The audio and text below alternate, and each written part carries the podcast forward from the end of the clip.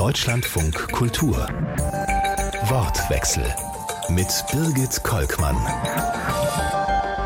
Und dazu herzlich willkommen. Es soll Schluss sein mit Faxen bis Ende 2022, so hatte es sich die alte Bundesregierung vorgenommen, aber das hat nicht geklappt. In deutschen Behörden laufen weiter die Faxgeräte. Deutschland arbeitet weiter analog, die Digitalstrategie kommt nicht voran und wir sind im europäischen Vergleich gerade mal Mittelmaß. Wollen oder können wir nicht und warum? Das diskutieren wir heute im Wortwechsel mit diesen Gästen. Benjamin Brake, der ist Abteilungsleiter Digital- und Datenpolitik im Bundesministerium für Digitales Verkehrs- und Verkehr. Professor Robert Grimmer ist aus Tallinn zugeschaltet, wo er Experte für Digitalisierung und E-Governance ist. Und Klaus-Heiner Röhl, leitender Ökonom für Mittelstandspolitik und Regionalpolitik am Institut der deutschen Wirtschaft in Köln. Herzlich willkommen an Sie alle. Der Digitalverband Bitkom hat Halbzeitbilanz gezogen. Die Ampelkoalition hat von 334 Digitalvorhaben nur 10 Prozent umgesetzt. Ist Deutschland mit der Digitalstrategie krachend gescheitert, Herr Bracke? Nein, das würde ich so nicht sagen. Ich glaube, ähm, der Verband Bitkom hat durchaus einige Punkte gemacht, wo wir noch ein bisschen besser werden müssen.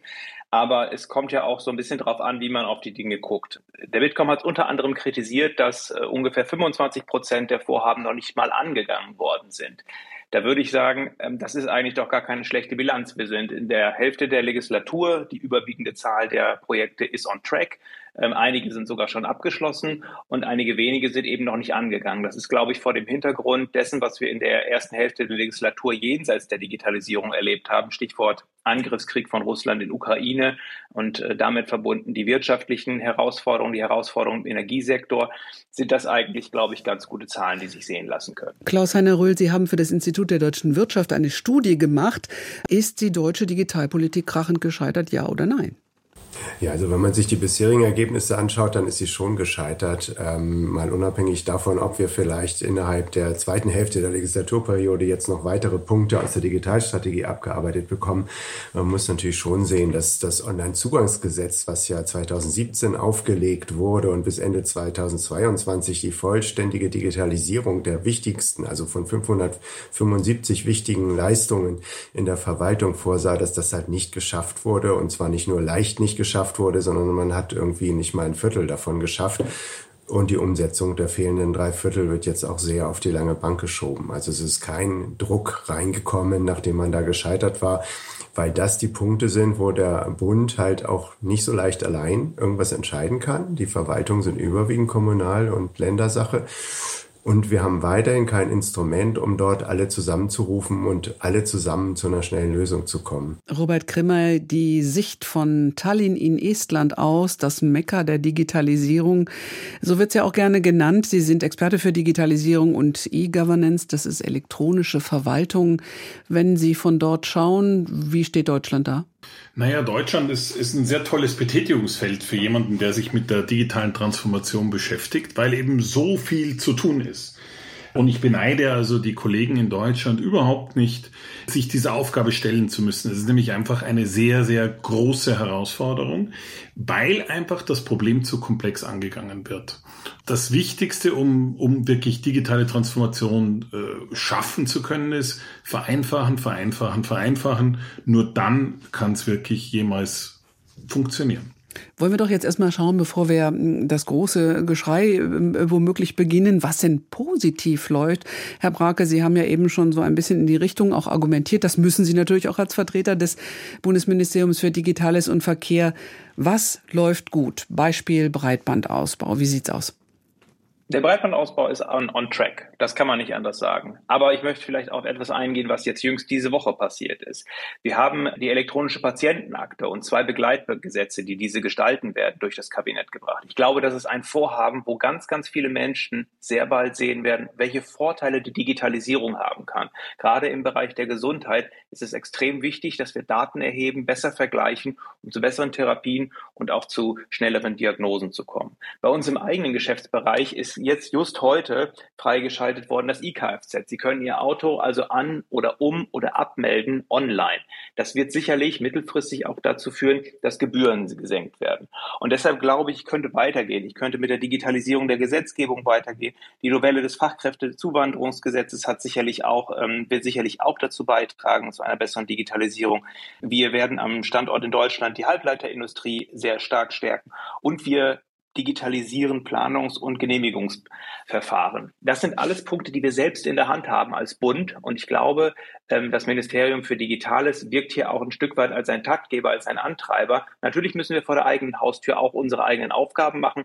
Aber ich glaube, gerade mit Fachplanungsportalen, mit der Digitalisierung der Anmeldung von Kfz und eben auch mit dem Breitbandausbau, wo wir im Übrigen im europäischen Vergleich immer sehr gut dastehen, ähm, tun wir hier schon ein.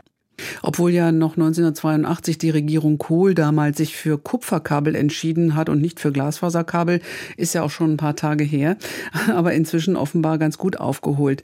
Klaus-Heiner Röhl, wenn Sie als Vertreter des Instituts der deutschen Wirtschaft jetzt die ähm, Positivseite auch noch mal sehen, ist das auch gerade die, wo die Bürger auch sehr schnell erfahren, dass es positiv ist, wenn digital transformiert wird? Also das Kfz direkt online anmelden ist natürlich was ganz anderes anderes, als über umständliche Wege das zu machen. Breitbandausbau, Patientenakte. Ist die Akzeptanz da auch hoch seitens der Bevölkerung? Das ist natürlich ein wichtiges Problem, das Sie da ansprechen. Wir haben halt auch nur eine begrenzte Akzeptanz für Digitalisierung, so wichtig sie auch ist. Und wenn es dort äh, Dinge gibt, wo der Bürger dann wirklich äh, spürt, hier geht's voran, und das vereinfacht die Sachen ja auch, dann ist es natürlich sehr wichtig, um die Digitalisierung auch an anderen Punkten schneller vorantreiben zu können. Herr Krimmer, in Estland ist ja die Akzeptanz offenbar sehr stark gewachsen, aber auch dort ist die Digitalisierung nicht vom Himmel gefallen. Wie hat man das angefangen? Wann und wie hat man die Bevölkerung aktiviert, da mitzumachen? Estland kann man nicht gleich oder einfach mit Deutschland vergleichen. Aber das, was man schon sagen kann, ist, dass man die Möglichkeiten frühzeitig genutzt hat. Das Land ist 1991 unab wieder unabhängig geworden oder wieder frei geworden und hat bereits äh, vier Jahre später eine große Digitalisierungsinitiative in die Wege geleitet, eben mit dem Tigersprung, dem digitalen Tigersprung, Tigre-Hüppe, wo also ein dass das Internet erstmal an alle öffentlichen Einrichtungen gebracht wurde, also Schulen insbesondere, öffentliche Bibliotheken. Auch so was ganz Sinnbildliches wie ein Verkehrszeichen wurde eingeführt mit einem großen Klammeraffen, wo sagt, 300 Meter rechts, da findest du den nächsten gratis Internetzugang. Und einer breiten Informationskampagne, um den Leuten beizubringen, wie denn diese neue Informationsrevolution zu bewältigen ist. Das heißt auch eine Bildung Bildungsinitiative. Das führt dazu, dass sich manche Gründer von heute, zum Beispiel Markus Willig, der Gründer von Bolt, dem größten Herausforderer von Uber, also einem Taxiunternehmen, der sich auch selbst bezeichnet als Generation Tigerhüppe, also des Tigersprungs. Das heißt, das hat wirklich dazu geführt, vor 25 Jahren Digitalisierung als ein positiver Standortvorteil für Estland zu definieren. Und diesen Vorsprung aufzuholen, das ist eben sehr schwierig. Und damals hat man ja auch gleich begonnen, dass man im Parlament papierlos gearbeitet hat. Nun wird sehr gerne gesagt, auch gerade hier in Deutschland, na ja, Estland, die sind so winzig, kein Problem für die, das durchzuziehen. Aber bei uns in unseren komplexen Strukturen klappt das nicht. Herr Brake, ist da was dran? Ja, ja, das ist wahr und falsch zugleich. Ich bin auch nicht, ähm, ich, ich finde das auch, diese Haltung zu sagen, ja, das kleine Estland und so äh, natürlich und wir viel komplexer, das finde ich ein bisschen schwierig, weil es durchaus viele Sachen gibt, die man von Estland lernen kann. Insbesondere was im Übrigen die Akzeptanz digitaler Dienstleistungen angeht. Da ist es bei uns nämlich auch nicht immer so weit her. Aber wo natürlich der Unterschied liegt, und der Krimmer ist drauf eingegangen, ist, in Estland gab es sowas wie eine Stunde Null, nicht nur für die Digitalisierung, sondern für sozusagen den Neustart des Staates. Das gab es bei uns nicht. Mit der Unabhängigkeit dort konnte man komplett neu anfangen. Ich war selbst Anfang der Nullerjahre dort eben und mit welchen Leuten ich da gesprochen habe, wie alt die Leute waren halt, die dort dann Entscheidungen getroffen haben. Das waren ganz junge Leute, die waren zum Teil noch jünger als ich in meinem Studentenleben. Und das ist was ganz anderes. Und dann muss man sicherlich auch sehen, kleinere Länder, und das sieht man eben auch mit Blick auf die baltischen Staaten, aber auch darüber hinaus in die, in die nordischen Staaten hinein, haben ganz andere Ressourcen, müssen ganz anders mit Ressourcen, auch mit Ressourcenmangel umgehen. Die können es sich zum Teil überhaupt gar nicht erlauben, eine Struktur, wie wir sie in Deutschland perfektioniert haben, dort aufzubauen. Das ist einfach so. Deshalb müssen Sie von vornherein auf Digitalisierung setzen. Und ich glaube, das sind zwei kommunizierende Röhren. In dem Maße, in dem ich natürlich auch auf Digitalisierung setze, ein System perfektioniere, in dem Maße kann ich auch die Akzeptanz steigern. Geht es auch darum, und das hat man in Estland ja beobachten können, Professor Krümmer hat das eben sehr schön gesagt mit dem, der Tigersprung-Initiative vom damaligen Präsidenten Lennart Meri, der damals schon, ich glaube, über 70 Jahre alt war, eigentlich Ethnologe von Beruf, ein Kreativer, ein Filmemacher. Geht es darum, dass, wie man das modern sagt, das Mindset zu ändern? Was will man eigentlich? Wir denken anders, wir denken unkonventionell und versuchen das mal aufzusetzen. Hapert es daran? Stehen wir uns in Deutschland mit einer gewissen Bräsigkeit selbst im Wege? Herr Röhl, was sagen Sie dazu? Das ist ein ganz wichtiger Punkt, würde ich sagen. Und das sind halt nicht nur die Bürger, klar, die Bürger muss man auch mitnehmen. Da werden auch immer wieder Bedenken auch geschürt, auch wenn Sie jetzt gerade äh, digitale Patientenakte Gesundheitswesen ansprechen. Da wird hier zuerst dann natürlich die, äh, die durch die Medien äh, gejagt, dass wie gefährlich das alles ist, das digital zu machen. Und manche werden dann auch darauf anspringen. Aber es ist in den Verwaltungen selbst halt auch ein ganz großes Beharrungsvermögen. Wenn man Prozesse digital aufsetzen will und es gut machen will, dann muss man halt über Vereinfachungen nachdenken. Man kann nicht unser super komplexes, dreiteiliges föderales System und die Abläufe eins zu eins digital aufsetzen. Da wird man dran scheitern. Das ist, glaube ich, auch der Grund, weshalb das OZG quasi gescheitert ist. Man muss das Online-Zugangsgesetz muss man Online kurz sagen. Mhm. Entschuldigung, ja. Mhm. Ähm, und man muss die Dinge dringend vereinfachen und diese Bereitschaft zur Vereinfachung, die ist halt nicht da. Wir haben also jahrzehntelang eingeübte Verfahren und die will man nicht ändern. Sie sagen, man will die nicht ändern. Geht es da auch um Machtfragen? Die Verwaltungshoheit liegt bei den Ländern.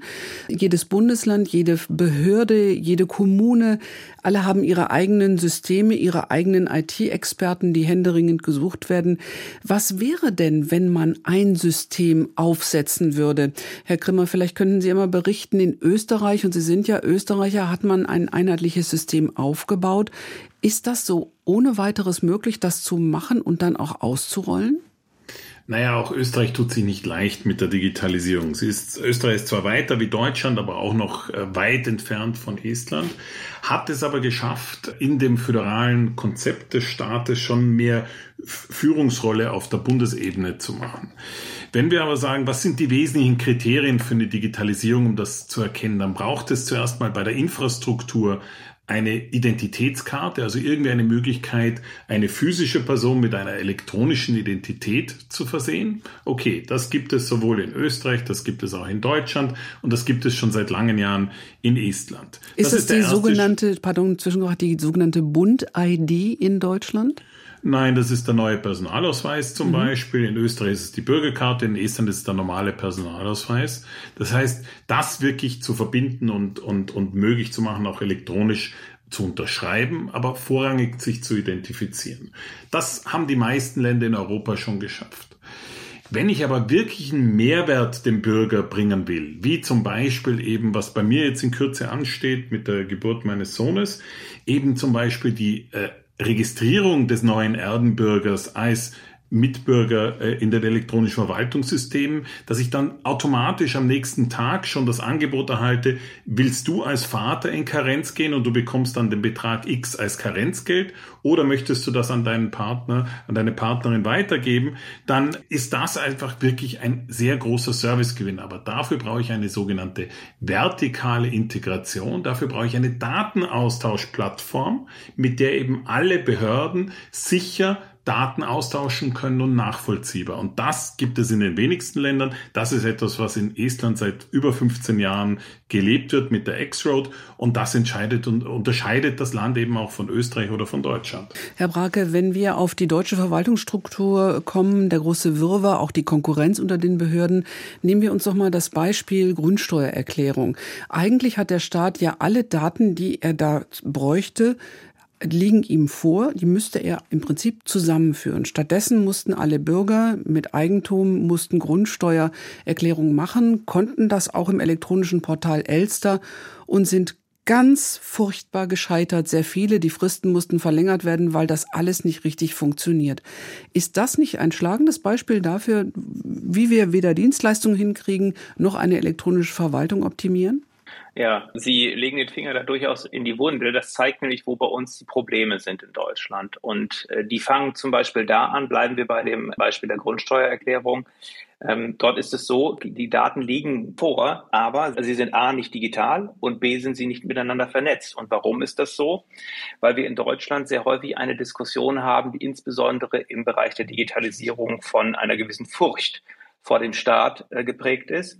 Denn wenn ich diese Register, so nennt sich das, und wir reden ja auch über die Registerdigitalisierung oder die Registermodernisierung, wenn ich diese Register digitalisiere, wenn ich zum Beispiel beim Einwohnermeldeamt hingehe, das digitalisiere, wenn ich irgendwann Geburtsurkunden digital vorliegen habe, Schulzeugnisse digital vorliegen habe, dann kann ich diese Daten natürlich, wie ähm, Herr Krimmer das schon berichtet hat, miteinander vernetzen. Das ist in der Tat richtig. Aber das erlaubt Profilbildung. Und Profilbildung wird in Deutschland als etwas sehr Negatives gesehen, obwohl man, wie Herr Krimmer das richtig beschrieben hat, im Hinblick sozusagen auf die Dienstleistung oder die die ähm, Transferleistung, die vielleicht einer jungen Familie, ähm, einem jungen Neugeborenen zustehen, dort natürlich auch sehr viel Positives an die ähm, Familien bringen können. Erlauben Sie mir einen Hinweis. Wir haben jetzt sehr lange kontrovers über die Kindergrundsicherung diskutiert. Da ging es sehr häufig darum, mit wie viel Geld das ausgestattet wird. Ein Aspekt ist dabei sehr häufig in den Hintergrund geraten, dass an und für sich diese Reform zur Kindergrundsicherung auch eine große Digitalisierungsoffensive sein soll und die Schwelle, senken soll, über die Anspruchsberechtigte steigen müssen. Denn bis jetzt ist es so, dass viele dieser Dienstleistungen oder dieser, dieser Anrechte gar nicht in Anspruch genommen werden aufgrund von komplizierten Verfahren. Mhm. Ich möchte einen äh, Satz, den Sie eben gesagt haben, kurz aufgreifen, wenn ich darf. Dass so eine Furcht vor dem Staat nannten Sie es. Ich würde vielleicht transformieren und sagen, ein Misstrauen vor dem Staat. Thema Datensicherheit und Datenschutz. Herr Rull, wenn Sie sich erinnern, Mikrozensus Anfang der 80er Jahre. Was war das für eine Aufregung? Es wurde diskutiert, was man demjenigen, der womöglich an der Wohnungstür klingelt und Daten erheben will, sagt oder nicht und ob man das überhaupt muss. Nach dem Motto, der Staat erfährt schon mal gar nichts und das wird alles gefährlich. Welche Rolle spielt der Datenschutz bei Verhinderung von Digitalisierung, bei Transformation? Ja, das spielt natürlich eine ganz bedeutende Rolle, weil wir den Datenschutz äh, gerade bei der Verknüpfung der Register weit strenger auslegen, als es das EU-Recht tut.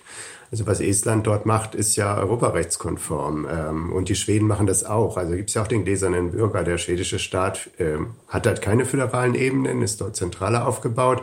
Kommunen und darüber die Zentrale in Stockholm und die führen die Daten zusammen von den Bürgern, ohne dass sich die Bürger darüber aufregen. Also wir haben da erhebliche Widerstände, die sich im deutschen Datenschutz niederschlagen und die es uns sehr schwer machen, diese Registermodernisierung durchzuführen. Aber da muss ich schon den Vorwurf an die Bundesregierung machen, dass sie das auch wieder auf die lange Bank schiebt. Eigentlich sollte bis 2024, dann bis 2025 die Registermodernisierung angegangen werden. Jetzt wird schon von 2028 gesprochen. Also man versucht zwar die einfachen Sachen jetzt zu beschleunigen, aber die schwierigen, die werden auf die lange Bank geschoben. Weder das Onlinezugangsgesetz noch die Registermodernisierung kommen so richtig voran. Ja, wenn ich da vielleicht nochmal einhaken darf. Also ich glaube nicht, dass wir schwierige Dinge auf die lange Bank schieben. Wenn ich mit den Kollegen aus dem Bundesministerium für Gesundheit spreche, dann würden die mit Sicherheit nicht unterschreiben, dass das Vorhaben der elektronischen Patienten ein, Patientenakte ein einfaches Vorhaben war. Ganz im Gegenteil. Auch hier gab es intensive Diskussionen mit dem Bundesbeauftragten für Datenschutz, mit den Ländern Landesdatenschutzbeauftragten, aber auch mit anderen Ressorts. Also es ist mitnichten so, dass wir sozusagen jetzt irgendwie die Low-Hanging Fruits einkassieren und lange oder beziehungsweise komplizierte Projekte ähm, auf, die, auf die lange Bank schieben würden. Ich möchte aber auch nochmal eine Lanze brechen. Ich glaube im Übrigen nicht, dass es an dem deutschen, in Anführungsstrichen, Datenschutz liegt. Den gibt es nämlich an und für sich gar nicht mehr großartig. Es gibt die Datenschutzgrundverordnung der Europäischen Union und wie gerade zu Recht gesagt wurde, es gibt Länder, in denen geht das alles. Ja, Finnland ist auch so ein Beispiel, die, was die Digitalisierung eben auch der Gesundheitsbereiche angeht, Meilen voraus sind. Was in Deutschland anders ist, ist die Struktur, wie wir hier mit dem Datenschutz umgehen. Wir haben so viele Landesdatenschutzbehörden, wir haben den Bundesbeauftragten für den Datenschutz und wir haben eine Diskussion, die immer von einer Abwehrhaltung gegenüber dem Staat ausgeht. Und das ist gerade in den skandinavischen Ländern ganz anders. Da vertraut man dem Staat. Da sagt man, das ist wunderbar, der soll die Daten bekommen, der macht damit sicherlich schon nichts Schlechtes. Und man geht dort auch anders um mit ähm, Datenlecks oder mit äh, Cybervorfällen. Dort denkt man, dort geht man pragmatisch um, da schaut man drauf, sagt, okay, was ist hier schiefgegangen, was lernen wir daraus und wir machen weiter. Hier in Deutschland ist es so, wenn Sie einen Datenschutzverstoß haben, beziehungsweise einen Cyberangriff, wenn sie nicht ausreichend vorbereitet werden, dann werden sie häufig an den öffentlichen Pranger gestellt. Und das ist weder für Verwaltungsdienstleistungen, also für die Digitalisierung der Verwaltung, von Vorteil, noch im Übrigen für digitale Geschäftsmodelle bei denen wir im Übrigen auch nicht besonders stark sind. Es ist die Kultur, wie wir über Datenschutz reden und nicht so sehr das materielle Datenschutzrecht. Hm, Sie haben die verschiedenen Strukturen, Bund, Länder, Kommunen auch angesprochen. Herr Grimmer, Sie hatten eingangs von der ähm, notwendigen Vereinfachung äh, gesprochen. Stehen wir uns in Deutschland mit dem Föderalismus, was die digitale Transformation angeht, auch wiederum selbst im Weg? Bräuchten wir mehr zentralistische Entscheidungen was wir eigentlich aus bestimmten Gründen nicht wollen. Ja, natürlich. Also die Zentralisierung, sagen wir so, ein Computer ist kein demokratisches Instrument. Ja, ein Computer ist an sich ein Diktator, wenn ein Administrator alle Rechte setzen kann. Das heißt, es ist extrem schwer, hier wirklich dezentral zu denken. Ja, also deswegen ist ja auch die Multi-Party Computation ein sehr intensives Forschungsfeld. Könnten Sie das bitte kurz für uns übersetzen? Also mehr Parteien Computersysteme eigentlich. Ja? Das okay. ist also ein sehr aktives Feld, wo versucht wird, mittels Kryptographie solche Zustände herzustellen. Ja. Verschlüsselung, dass mhm. man sich gegenseitig vertrauen kann. Ja?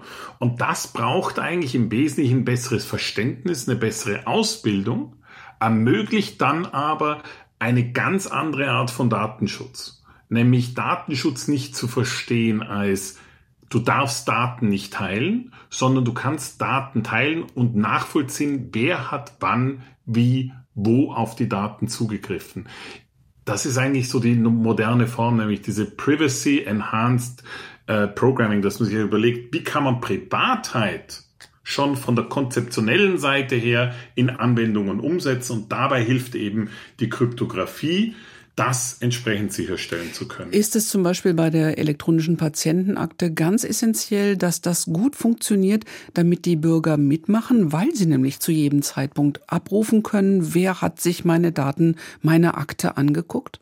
Ja, das ist ein wesentliches Element dabei, eben um Vertrauen gewinnen zu können, indem ich sagen kann, es ist nicht nur so, dass die Sprechstundenhilfe oder Sprechstundenhelfer äh, auf die Daten zugreifen kann und niemand kann sehen, wann die zugegriffen, sondern eben genau umgekehrt. Ich kann jederzeit wissen, wann auf meine Daten zugegriffen wird. Und das ist ein essentieller Mehrwert, den eine digitale Patientenakte bringen kann. Sie haben eben angesprochen, dass ein Computer im Prinzip ein Diktator ist. Also gesetzt den Fall, wir haben sehr stark vereinfachte, wenige Systeme, mit denen elektronisch verwaltet wird und nicht nur national, sondern auch international.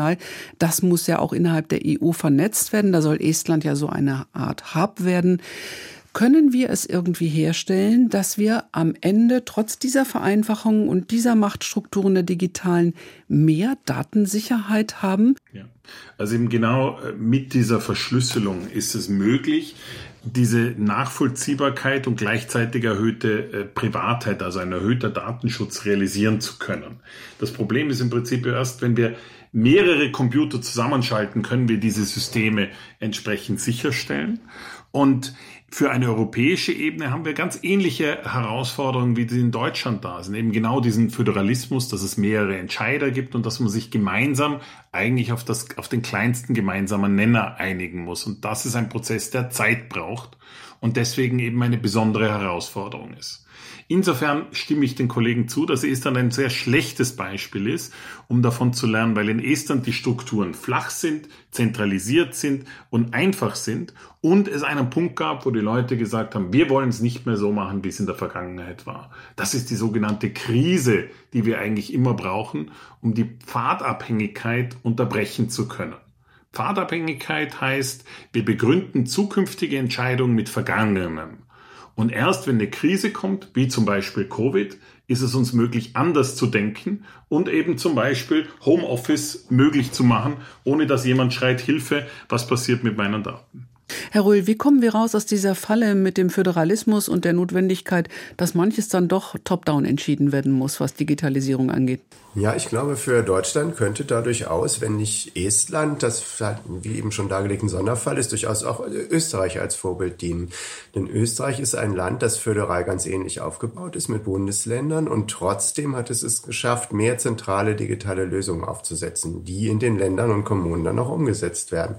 Und zwar hat es äh, Bundesrechenzentrum als zu einer Art Digitalagentur des Bundes umfunktioniert die digitale Lösungen entwirft. Zum Beispiel ist die digitale Unternehmensgründung dort möglich. Und es geht einfach schneller voran und man hat mehr Lösungen, die bundeseinheitlich sind. Und genau daran scheitern wir ja, weil man einfach es nicht schafft, die Länder und Kommunen dort davon zu überzeugen, an einen Tisch zu kriegen, notfalls auch zu zwingen, aber das würde sicherlich eine Verfassungsänderung voraussetzen, dass man einheitliche Lösungen aufsetzt. Herr Brake, gleich Sie dazu aus der Sicht der Regierung. Ja, ähm, was man sicherlich nochmal sagen muss zu dieser Diskussion gerade, natürlich kann man sich sozusagen ein System wünschen. Natürlich kann man sagen, warum haben wir so ganz viele unterschiedliche Systeme? Warum haben wir zum Teil in großen Städten Software, die einzelne Bezirke haben und die nicht miteinander kommunizieren können? Ein System hat aber auch den großen Nachteil, es gibt dann einen Einfallspunkt für Cyberangriffe. Und das ist etwas, was wir gerade in der jetzigen Situation nicht unterschätzen sollten, wo übrigens Estland auch ein Lied von singen kann. Deshalb ist Dezentralität nicht gleichzusetzen mit schlechter Digitalisierung oder schlechten Voraussetzungen für Digitalisierung. Was ich wichtig finde, ist, dass wir auf technische Lösungen setzen, die Daten, die wir dann austauschen, und das sind sensible Daten, gerade im Bereich der Gesundheit, dass wir diese Daten ausreichend schützen und so verschlüsseln, dass die einerseits sicher sind, aber dass andererseits auch die Usability so ist, dass die Nutzer es akzeptieren und als einen Gewinn anerkennen. Digitalisierung, Transformation in Deutschland, ein schwieriges Thema. Das war Benjamin Brake. Er ist Abteilungsleiter Digital- und Datenpolitik im Bundesministerium für Digitales und Verkehr. Er diskutiert im Wortwechsel im Deutschlandfunk Kultur zusammen mit Robert Krimme, dem Experten für Digitalisierung und E-Governance, zugeschaltet aus Estland, und Klaus-Heiner Rüll vom Institut der deutschen Wirtschaft. Wollen wir noch mal, ähm, Herr Rüll, schauen, wenn wir zu mehr Einheitlichkeit kämen, analog zu dem, was Österreich macht. Das scheint uns ja nun gerade das Beispiel zu sein, was uns am nächsten und am besten als Vorbild dienen kann. Was würde es an Vorteilen bringen, zum Beispiel was ähm, die Manpower und Womenpower in den Verwaltungen angeht. Würden wir IT-Experten weniger benötigen, als wenn jeder sein eigenes System macht, zum Beispiel? Ich denke schon, das ist ja ein ganz wichtiger Punkt. Überall wird geklagt in den Kommunen, in den Ländern. Wir können die Sachen ja nicht umsetzen und digitalisieren. Äh, wir haben ja gar nicht die Leute dafür. Aber jeder arbeitet an seinem eigenen System und man war nicht bereit, die Verwaltungsverfahren zu vereinfachen, bevor man sie digitalisiert. Und wenn man dort einfache Lösungen aufsetzt, die einmal zentral erarbeitet werden, die dann nur noch umgesetzt werden müssen, dann können natürlich Spezialisten auf, der, auf den unteren Ebenen, auf den ausführenden Ebenen eingespart werden. Da braucht man allerdings dann erstmal eine Investition in die zentrale Agentur. Mhm. Gibt es denn durchaus auch ähm, Überlegungen in den Verwaltungen, dass sie sagen, na, so viel wollen wir gar nicht digital machen, dann werden wir am Ende noch arbeitslos und wir mauern deswegen? An einzelnen Stellen vielleicht, aber ich glaube, äh, den Verwaltungschefs und den Kommunalpolitikern ist ja schon klar, dass wir uns in die Gegenrichtung bewegen und dass wir in fünf Jahren ja noch eine viel größere Personalknappheit haben werden als jetzt. Also wir stehen vor einer Verrentungswelle der kommunalen Beamten, der Verwaltungsleute dort. Und die Kräfte, die jetzt aus dem Ausland zuwandern, wir haben im Augenblick eine hohe Zuwanderung, aber die werden nicht Verwaltungsfachangestellte bei uns. Wir können uns freuen, wenn die in der Pflege und in anderen Bereichen wichtige Lücken füllen. Aber ähm, bis die in, in den deutschen Verwaltungen äh, die Digitalisierung vorantreiben, damit können wir, glaube ich, nicht rechnen. Ja, es ist in der Tat richtig. Die Digitalisierung kann uns helfen, gerade im öffentlichen Bereich, den Fachkräftemangel, der sich einstellen wird, ähm, weil die hoffentlich Zugewanderten dann natürlich nicht in der Verwaltung arbeiten werden, zu äh, minimieren oder zu gestalten. Aber der Punkt ist, wir müssen viel stärker, wir haben gerade von Kulturwandel gesprochen, wir müssen viel stärker auch im Prozesse des Change Management, wie das so schön heißt, also den Kulturwandel runterbrechen auf die Frage, was bedeutet das ganz konkret für das Umfeld, in dem ich mich bewege. Es kann nicht so sein, und das ist leider in der Vergangenheit viel zu häufig passiert, dass digitale Systeme eingeführt werden in Verwaltung und die Mitarbeiter überhaupt nicht mitgenommen werden, denen eben genau das nicht gezeigt wird. Was ist der Vorteil für euch. Was bedeutet das? Bedeutet das vielleicht, dass sozusagen Standardverfahren digital einfach abgearbeitet werden, dass ihr euch nur noch auf die komplizierteren Fälle konzentrieren könnt. Deshalb in dem Maße, in dem man zum Beispiel dem Bürger zeigen muss, was sind die Vorteile für die, Digita für die Gesundheit, wenn wir diese digitalisieren, muss man eben auch Angestellten in der Verwaltung ganz deutlich machen, was sind die Vorteile, wenn wir strikt digitalisieren hier im Bürgeramt. Herr Bracke, Sie haben ja eingangs der Sendung schon äh, zu Recht verwiesen auf die jetzt ab September mögliche äh, Zulassung von Kfz ähm, online. Gehen wir nochmal in so einen anderen Bereich ähm, der Baugenehmigungen nämlich. Das ist ja auch ein Riesenthema, wo Sie im Grunde ja immer noch, und ich weiß nicht, dass, wenn man im Bauamt arbeitet, muss man noch verrückt werden. Es muss Papier abgegeben werden in mehreren Varianten. Es muss außerdem eine CD oder ein USB-Stick abgegeben werden aber online darf nichts eingereicht werden. Da müssen doch die Mitarbeiter, die nun auf den verschiedenen Ebenen, also im Grunde mehr Arbeit haben, langsam aber sicher verzweifeln. Wer kann entscheiden, wir machen es jetzt anders? Wir können ein Angebot machen. Wir haben ein Fachplanungsportal des Bundes eingerichtet. Das ist momentan eine Beta-Version, wo eben diese ganzen unterschiedlichen Anträge, Anlagen digital eingereicht werden. Und das ist ein erster Schritt. Ja, ähm, es ist sicherlich noch nicht perfekt, es ist auch noch nicht alles angebunden, aber wir gehen jetzt einen ersten Schritt und ich bin sehr stark für dieses Learning by Doing, also erstmal machen. Das ist im Übrigen etwas, was wir von Esten und auch den skandinavischen Ländern lernen können. Machen, einfach mal anfangen, einen ersten Schritt gehen, eine pragmatische Einstellung zu haben zur Digitalisierung. Und ich glaube, dass das Fachplanungsportal des Bundes, was wir jetzt aufgesetzt haben, insbesondere bei komplizierten und komplexen Genehmigungsverfahren, tatsächlich auch den Mitarbeitern in der Verwaltung, den Mitarbeiterinnen und Mitarbeitern in der Verwaltung zum Vorteil gedient. Einerseits, weil es Prozesse vereinfacht, transparenter macht und andererseits, weil sie für sich ganz persönlich die Vorteile sehen werden, nämlich weil sie das nicht mehr machen müssen, was Sie gerade zu Recht angesprochen haben, Aktenberge wälzen, knicken, heften, ablegen. Ähm, das wird sich jetzt hoffentlich ähm, verbessern. Wird es perfekt sein von Anfang an? Nein, wie gesagt, das ist eine Beta-Version. Wir gehen diesen ersten Schritt. Wir bewegen uns eben in den Strukturen, die wir haben und versuchen dort eben die Digitalisierung gerade in diesem Bereich auch voranzutreiben. Professor Krümmer, wenn Sie das ähm, mit Ihrer Erfahrung aus Estland beurteilen, Fachplanungsportal in Deutschland, neue Ideen, mal neue Wege geben, alles super, aber kommt da ganz schnell einer um die Ecke, der sagt, ja, macht mal, aber es ist ja gar nicht rechtssicher. Am Ende müssen wir doch das Papier nehmen. Naja, ich meine, äh, mit dem Punkt rechtssicher, da, das kann man, glaube ich, in Deutschland ganz gut Dinge rechtssicher auch äh, gestalten über entsprechende Rechtsprechung. Aber es geht, glaube ich, vor allem darum, ob die Leute dem Digitalen auch wirklich vertrauen. Und da kommt wieder diese digitale Mentalität, dass die Personen IT-kundig sind. Und da ist eben wie dieser Tigersprung nochmal in Estland nochmal als wesentliches Mittel auch äh, zu erwähnen. Ich darf Ihnen nur mein Beispiel von heute Vormittag bei mir bringen. Ich habe äh, über den Sommer ein Nebengebäude bei meinem Ferienhaus auf der Insel Sarema errichtet und äh, durfte heute endlich, nachdem ich alle Expertengutachten und so beigebracht habe, digital natürlich, digital signiert, diese bei der Baubehörde äh, der Gemeinde Kuressaare in, in, in Sarema einreichen. Das war ein ziemlich unangenehmes Verfahren, weil es wirklich sehr kompliziert war, aber online hat es mich eine knappe Stunde gebraucht, um das einzugeben. Eine halbe Stunde später kam die Genehmigung, dass alles korrekt im Gebäuderegister eingetragen ist. Also Digitalisierung bringt schon einen irrsinnigen Mehrwert. Ich kann mich vorbereiten, ich kann die Anforderungen entsprechend rauslesen und dann eben einbringen.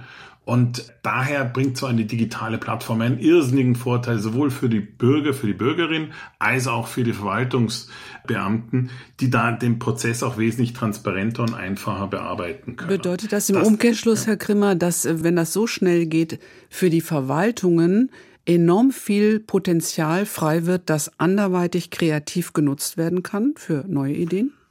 Natürlich auch. Also ich würde das vielleicht eher anders sehen im, im dem Problem, das Estland schon länger hat, nämlich dass äh, die Mitarbeiter in der Verwaltung auch in die Privatwirtschaft abwandern, weil das Angestelltengesetz ganz einheitlich ist und daher die öffentliche Hand wenige Vorteile bieten kann als ein höheres Gehalt im Vergleich zur Privatwirtschaft.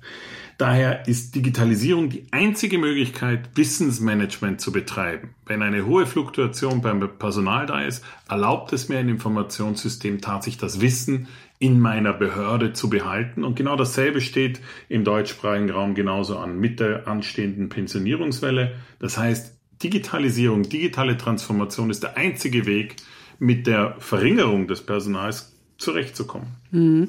Herr Röhl, Sie haben die äh, Strukturen, die in Verbindung mit der digitalen Transformation äh, dann geändert werden müssen, sich schon sehr genau angeschaut, Unternehmen befragt. Es gab eben das Wort von ähm, der IT-Kundigkeit. Das ist ja etwas, was im Prinzip an den Schulen beginnen soll. Wenn wir die digitale Transformation wirklich wollen, müssen wir dann an den Schulen anfangen? Ja, im Prinzip müssen wir schon an den Schulen anfangen. Das ist natürlich ein Punkt, der sich durch alle Bereiche zieht. Aber ich glaube, die, äh, die Schüler, die wären da gar nicht das Problem. Also die sind teilweise ja schon sehr digital unterwegs. Ähm, man muss natürlich auch vielleicht an der Schule schon die Zusammenhänge ein bisschen darlegen, auch da ein bisschen zusätzliche Anwendungen beibringen und die Schulen auch digitalisieren, wie es in Estland schon offenbar vor langer Zeit angegangen wurde. Aber ich glaube, das Problem liegt gar nicht dort. Das Problem ist tatsächlich eher in den Verwaltungen selbst. Also wir haben diesen komischen Zustand, dass einerseits geklagt wird, wir haben ja für alles keine Leute und alles wird immer komplizierter, aber andererseits keine Bereitschaft da ist, Sachen zu vereinfachen und digitale Prozesse zu nutzen. Beim Onlinezugangsgesetz ist es ja so, dass zwar eine Online-Maske für Bürger oder Unternehmen vorgeschaltet wird, aber dahinter bleibt fast alles so, wie es ist in vielen Bereichen. Äh, die Kommunen haben unterschiedliche Ansätze, das zu bearbeiten. Deswegen können diese einer für alle Leistungen, die einzelne Kommunen und Länder entwickelt haben, nicht so leicht übernommen werden. Die Komplexität bleibt erhalten. Und wenn wir das nicht ändern, dann äh, werden wir da sicherlich scheitern. Also es fehlen jetzt im Augenblick etwa 40.000 Fachkräfte für IT in den Verwaltungen nach einer McKinsey-Studie und bis 2030 dürfen das schon 140.000 sein. Das heißt, wenn wir nicht zu einheitlichen Lösungen kommen, die dann auch automatisiert ablaufen, dann werden auch Genehmigungsverfahren, äh, die jetzt schon zu lange dauern, halt noch einmal doppelt so lange dauern. Also geht es tatsächlich darum, dass wir ähm, auch bei einfachsten Dienstleistungen im Moment äh, dastehen, dass man vielleicht noch online ein Formular runterladen kann. Das aber muss man dann wieder händisch ausfüllen und in Papierform aufs Amt bringen. Ähm, man hat vielleicht Glück, wenn man einen Scan hinschicken kann. Und ist das nicht nur in der Kommunikation mit äh, der Verwaltung so, sondern auch zum Beispiel mit Banken? Äh, also wenn man zum Beispiel versucht, ein SEPA-Mandat zu ändern. Naja, da sind wir schon ein bisschen weiter. Also das Onlinezugangsgesetz ähm, erkennt ja eine Leistung überhaupt nur als äh, online verfügbar an, wenn man wirklich ein Online-Formular ausfüllen kann und es online abschicken kann. Also diese, wir laden PDF runter, füllen es aus, unterschreiben es händisch und schicken oder bringen es hin, das zählt nicht als online. Aber die Frage ist halt, wie wird denn das im Hintergrund bearbeitet? Das Beispiel zu dem Bauantrag aus Estland war ja sehr interessant. In der halben Stunde wird wahrscheinlich kein Mensch den gesamten Antrag geprüft haben, sondern die Prüfung wird überwiegend überwiegend automatisiert abgelaufen sein und dann hat vielleicht noch einer sein Okay gegeben. Genauso ist es, wenn Sie online in Dänemark ein Unternehmen anmelden. Das haben wir neulich mal äh, gesehen, durchgespielt auf einer Veranstaltung an der IHK in Schleswig-Holstein die angrenzt an Dänemark. Die haben dort als Challenge ein Unternehmen gegründet in Dänemark, während die Veranstaltung lief. Und es war halt auch etwa eine Dreiviertelstunde gedauert. Dann war die Gründung des Unternehmens äh, bestätigt von Dänemark ne, am Abend. Also das ist automatisiert abgelaufen. Und das ist halt der Punkt. Selbst wenn wir schöne Online-Formulare haben und sie auch online abschicken können, aber dahinter ähm, sind dann mehrere Verwaltungen, deren Register eben nicht zusammengeknüpft sind, damit befasst. Das heißt, dann wird es vielleicht doch ausgedruckt oder es wird in ein anderes Format überführt und weitergegeben an die nächste Verwaltung und es dauert Wochen und Monate, bis es bearbeitet ist. Wenn das nicht automatisiert abläuft, dann werden wir halt ähm, auch scheitern, beziehungsweise auch einfach die Nutzen der Digitalisierung gar nicht ernten können. Die Frage ist, was passiert eigentlich, wenn wir das nicht richtig hinkriegen? Also Sie sprechen von Nutzen. Gibt es auch dann möglicherweise richtigen Schaden oder Funktionsuntüchtigkeit des Staates in manchen Bereichen, Herr Brake? Ist das etwas, was man doch seitens der Bundesregierung auch fürchten muss? Es ist in der Tat so, dass ähm, die Zahlen sind sehr eindrucksvoll, wie sie gerade dargestellt wurden. Wir haben die Verrentungswelle im öffentlichen Dienst. Es wird dazu kommen, über kurz oder lang, dass wenn wir nicht konsequent auf Digitalisierung setzen, dass wir dann Probleme bekommen werden, Dienstleistungen des Staates aufrechtzuerhalten. Das ist, glaube ich, so sicher wie das Armen in der Kirche.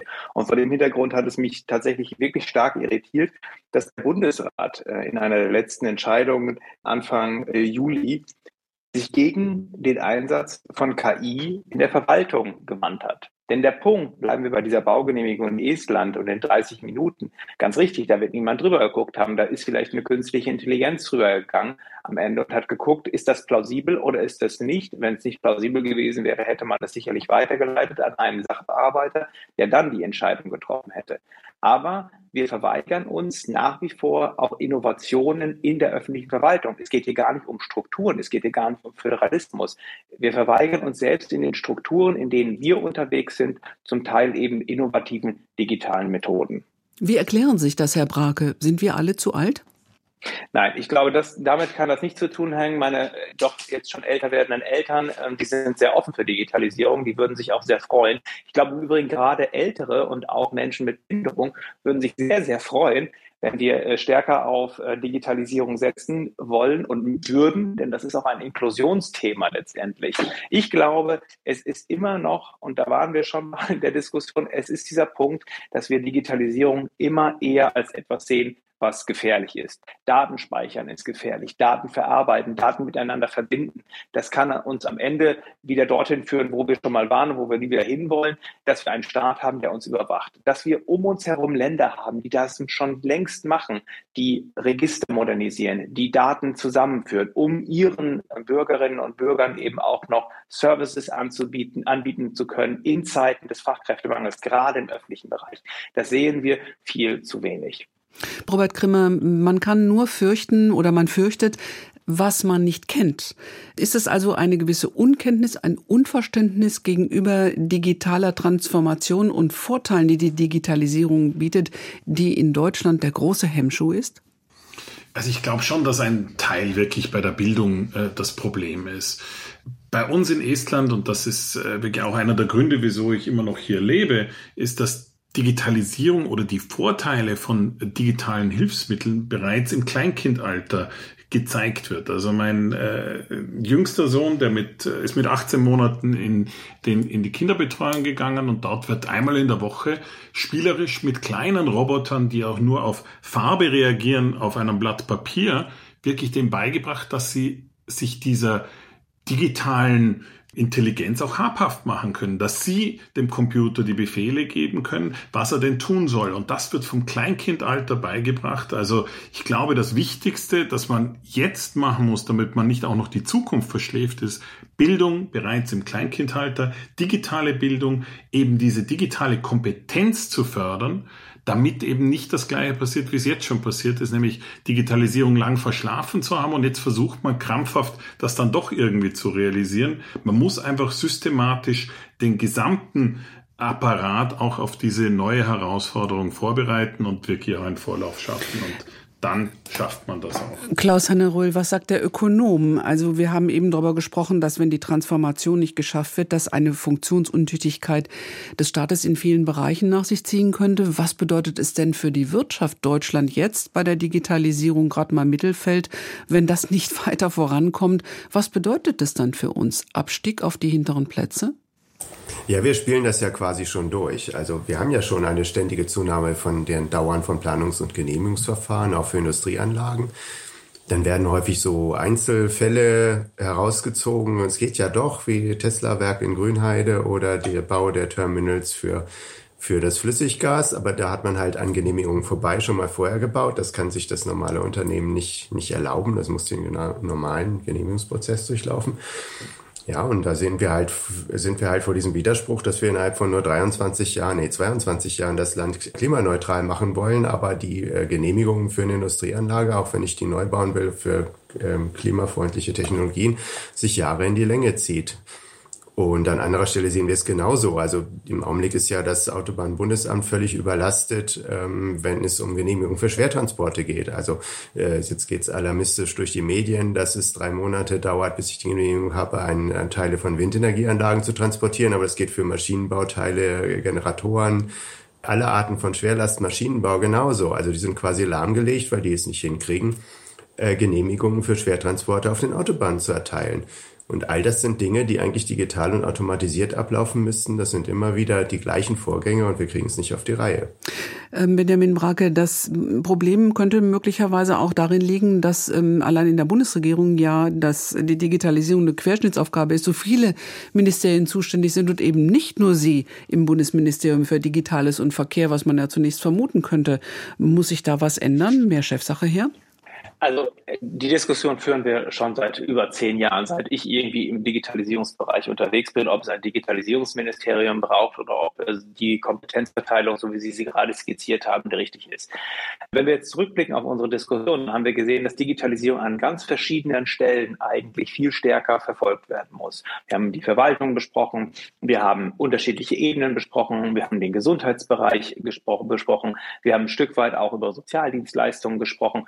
Bildung Bildungsbereich. Und diese Zuständigkeiten liegen einfach in unterschiedlichen Ministerien auf ähm, Bundesebene. Und es ist eigentlich besser, wenn aus diesen Ministerien, aus den jeweiligen Fachbereichen die Digitalisierung gedacht wird, weil die nämlich genau dann ihre Akteure auch kennen. Es wird überhaupt keinen Sinn machen, wenn das Ministerium, was ich hier vertrete, für die elektronische Patientenakte zuständig wäre.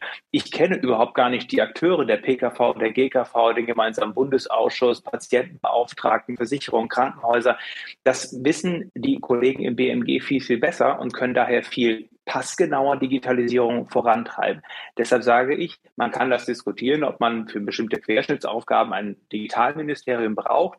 Aber an und für sich ist die Struktur, so wie wir sie in Deutschland haben, dass die Digitalisierung aus den einzelnen Bereichen heraus gedacht werden muss. Vielleicht etwas schneller, da würde ich gar nicht widersprechen wollen, ist aber an und für sich richtig.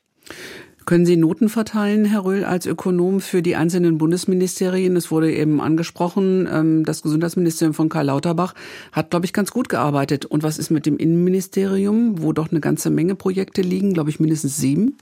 Ich möchte gar keine Noten vergeben. Es gibt da sicherlich ganz gute Ansätze, aber das Problem ist halt, dass wir in allem viel zu langsam sind. Das ist ja eben schon etwas von Herrn Brage schon etwas verklausuliert angedeutet worden. Wir diskutieren viele Sachen zehn Jahre lang und andere sind lange vorangeschritten. Ich glaube auch nicht, dass ein Digitalministerium die Lösung wäre, denn das, äh, der, der Punkt, äh, der zu Recht angesprochen wurde, dass ähm, die thematischen Bereiche, die zur Digitalisierung anstehen, dann ja trotzdem auf verschiedene andere Ressorts entfallen. Daran ändert sich ja nichts. Das ist ja richtig. Aber wir brauchen trotzdem so eine Digitalstelle, die die Sachen einfach schneller vorantreibt. Klar, wir haben das Bundesinnenministerium, was eigentlich für die Digitalisierung der Verwaltung zuständig ist. Wir haben das äh, Digital- und Verkehrsministerium. Wir haben die, das Gesundheitsministerium im Patientenbereich. Wir haben aber auch das äh, BMWK, was natürlich für ganz viele Digitalisierungsfragen für die Wirtschaft und für den Klimaschutz zuständig ist. Aber es wird halt zu viel aneinander vorbeigearbeitet und wir bräuchten eigentlich so eine starke ähm, Digitalagentur, wie sie sich Österreich geschaffen hat. Mhm. Ich möchte noch mal eine ganz grundsätzliche Frage stellen, Herr Krimmer. Warum brauchen wir überhaupt Digitalisierung? Lassen Sie mich vielleicht zuerst noch auf die Frage mhm. mit Österreich auch äh, eingehen. Also Österreich hat ja ein, ein Digitalisierungsministerium geschaffen auf Basis des Wirtschaftsministeriums und hat danach erkannt, dass es doch wieder vielleicht besser ist, Verwaltungsreformen entweder aus dem Kanzleramt oder aus dem Finanzministerium voranzutreiben. Man hat sich dann für das Zweite entschieden. Also Digitalisierung ist jetzt im Finanzministerium angesiedelt mit einem eigenen Staatssekretär, der eben mit der Möglichkeit, das Geld auch zu steuern, mehr Macht hat oder mehr Möglichkeiten hat, Digitalisierung voranzutreiben. Und genau diese Steuerung des Geldes war es auch, was in Estland zum Erfolg gebracht hat. Das war zwar nicht im Finanzministerium, sondern im Wirtschaftsministerium, das aber auf den EU-Geldern saß. Und genau diese EU-Gelder sind verwendet worden, um diese digitale Transformation voranzutreiben. Und das war der, der wirkliche äh, Treiber in diesem Veränderungsprozess in der Verwaltung. Kommen wir zurück zu Ihrer Frage. Was, was ist denn eigentlich Digitalisierung? Digitalisierung heißt für uns in Wirklichkeit der Umstieg von der Schallplatte auf die Compact also auf die CD. Das ist Digitalisierung. Was wir aber brauchen, ist die Veränderung der Geschäftskonzepte, dass wir also wirklich uns überlegen, wie können wir den Verwaltung neu denken? Wie können wir der Bürgerin, dem Bürger aber eben auch den Verwaltungsbeamten einen Mehrwert bieten. Denn nur wenn wir einen Mehrwert bieten können, nämlich etwas anders und besser zu machen, wird die Akzeptanz da sein. Und in Estland war das natürlich auch sehr einfach. Die Leute haben gesehen, sie haben mehr Geld in der Tasche, weil wirklich ein großer Reformprozess und Veränderungsprozess in der Wirtschaft auch vorgange war. Und da hat jeder den Vorteil gemerkt und damit ist Digitalisierung oder digitale Transformation positiv besetzt. Und das muss man irgendwie auch in Deutschland schaffen, wo es einem eh schon sehr gut geht. Bedeutet eigentlich Digitalisierung auch eine Stärkung der Demokratie? Also für mich ist äh, digitale Transformation sehr abhängig, wo sie passiert. Es ist so ein bisschen wie ein Geschmacksverstärker, wie auch mein Kollege Wolfgang Drexler immer wieder erwähnt, der eben sagt, Digitalisierung, digitale Tools bringen dort positive Effekte für die Demokratie, wo die Demokratie schon funktioniert. Dort, wo sie nicht funktioniert, da wird es auch nur dazu führen, dass es auch wieder mehr missbraucht wird. Mhm. Vielleicht als Ergänzung, das, das kann man sicherlich so unterstreichen. Also es, Herr Rüttner hat ja schon angesprochen, dass der Computer an sich ja nicht demokratisch ist. Und es kommt immer darauf an, wie man die digitalen Instrumente einsetzt. Ähm, aber der Punkt ist halt, wir müssen den Deutschen halt auch vermitteln, dass Schweden, Estland, Dänemark keine bösen Diktaturen sind, sondern dass Digitalisierung und das Zusammenschalten von Registern, also ein mehr Wissen beim Staat und mehr Nutzung des Wissens beim Staat halt zum Vorteil der Bürger ablaufen und dass es nicht eine, eine große Gefahr darstellt. Und ansonsten sehen wir natürlich auch, wenn wir nach China schauen, dass digitale Instrumente halt sehr leicht auch zur Überwachung des Bürgers eingesetzt werden können. Aber dann muss halt das äh, der Willen dazu bei dem Staat, bei einem diktatorischen Staat auch schon da sein. Das kommt, fällt ja nicht vom Himmel dadurch, dass wir digitalisieren versuchen wir zum Schluss der Sendung einen kleinen Blick in die Zukunft. Wir sind mit der Digitalisierung hoffentlich dann in wenigen Jahren gut vorangekommen. Jedes äh, Kleinkind ist schon in der Kita auch mit digitalem beschäftigt und arbeitet mit Robotern. Was ändert sich in unseren Köpfen und in unserem Leben? Herr Brake. Also in unseren Köpfen wird sich dann geändert haben, dass wir Digitalisierung als eine Chance begreifen und dass wir dem Staat wieder stärker vertrauen. Im Übrigen ist das auch ein Kollateralnutzen erfolgreicher Digitalisierung, dass ich dem Staat wieder einfacher und, und stärker eben auch vertraue. Was sich in unserem Leben verändert, dass wir vielleicht mehr Zeit wieder haben für die Dinge, die ganz menschlich sind. Ähm, dass eine Krankenschwester vielleicht wieder mehr Zeit hat, einen Patienten zu betreuen, dass ein Verwaltungsangestellter wieder mehr Zeit hat, sich mit komplexen Entscheidungen, zum Beispiel bei der Einbürgerung persönlich mit den Einzubürgernden auseinandersetzen kann. Und dass wir über die Digitalisierung ein Stück weit eine Empathie in unsere Gesellschaft zurückbringen können. Herr Rull, wie sehen Sie es? Was ändert sich in unserem Leben, in unseren Köpfen? Ja, man kann vielleicht noch ergänzen, wir haben ja etwas den Blick der Wirtschaft, dass vielleicht Wirtschaft auch wieder ja, auch als etwas Positives gesehen wird, was uns einen Mehrwert bringt, wenn die Digitalisierung halt auch das Leben erleichtert. Das sind ja letztlich auch wirtschaftliche äh, digitale Konzepte, die da genutzt werden. Ähm, die, es ist ja merkwürdig, dass die Menschen bereit sind, bei Facebook, gut, die ältere Generation bei Facebook, die jüngeren vielleicht bei anderen digitalen äh, Plattformen Daten einzugeben, die man sich nicht traut, dem Staat zu geben wo man denkt, der Staat könnte sie missbrauchen. Das wäre einfach das Zusammendenken stärker, dass wir äh, digitale Konzepte in der Wirtschaft und für Gesellschaft und auch für den Staat nutzen. Robert Grimmer, Sie haben eben schon einen Teil Ihres Lebens in Estland geschildert, was sich verändert hat, was sich auch vereinfacht hat. Wenn Sie die Baugenehmigungen und die Eintragung der Gebäude so schnell bekommen haben, wahrscheinlich mit Hilfe von KI innerhalb von einer halben Stunde, haben Sie mehr Zeit gewonnen für Ihre Familie und Sie werden in wenigen Tagen wieder Vater. Das heißt, das ist ein enormer Schritt an Lebensqualität. Ich kann Ihnen vielleicht einfach nur sagen, was passiert denn, wenn man äh, Vater wird und ein neues Lebewesen auf die Welt kommt. Sie sind beschäftigt mit Windelwechseln, Sie wissen nicht, wie Sie das Kind zum Schlafen bringen, wie Sie es gut ernähren können, aber Sie wollen definitiv nicht Zeit am Amt warten und äh, langwierig auf, die, auf die Geburtsurkunde oder ähnliche Dokumente äh, warten zu müssen. Genau da hilft uns wirklich die Digitalisierung und ich habe es eben bei meinem letzten äh, Kind erlebt, wie schnell das einfach möglich ist. Am Donnerstag kam das Kind auf die Welt, am Freitagmorgen haben wir uns überlegt, wie wir das Kind nennen wollen, haben die Prozesse online durchgeführt, haben dann auswählen können, wie wollen Sie denn die Geburtsurkunde erhalten, entweder auf Papier oder elektronisch verschlüsselt per E-Mail. Wir haben uns für das Letztere entschieden und äh, am Montag war dann die Geburtsurkunde da und am Dienstag war alles, was die Karenz betroffen hat, auch erledigt. Das heißt, wir konnten uns eigentlich über das ganze Wochenende keine Gedanken machen über die Verwaltungsgänge, sondern das neue Leben mit unserem Kind wirklich genießen und so besser äh, ja diese ersten Tage auch in Erinnerung behalten.